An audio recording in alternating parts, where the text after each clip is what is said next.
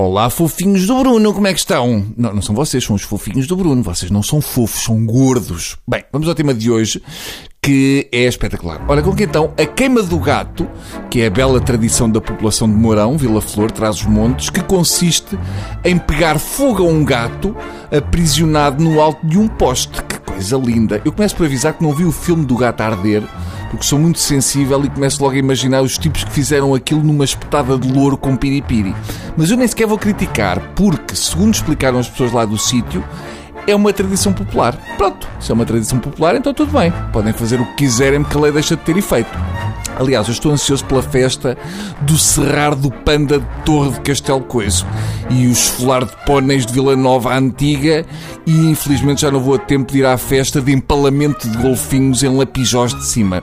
Eu quando ouço falar em festa popular para justificar torturar um animal fico logo à espera da frase Ah, não havia gatos se não fosse a festa de Valflor em 3, 2, 1. Vem sempre essa teoria. São gatos especialmente criados para o efeito, alimentados a peixe fresco e a sandálias.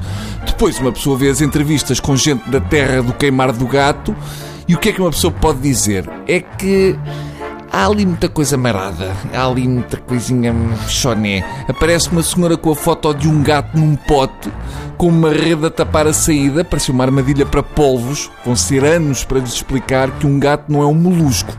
E a senhora começa a dizer: vê, ela parece-lhe assustada. E de repente a criatura faz uma avaliação psicológica do gato.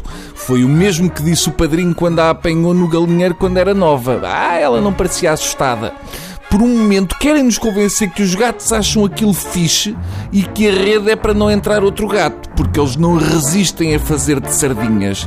Diz a senhora que o gato está ótimo, vão só dar-lhe um banho de água oxigenada que logo à noite há foguetes de gato.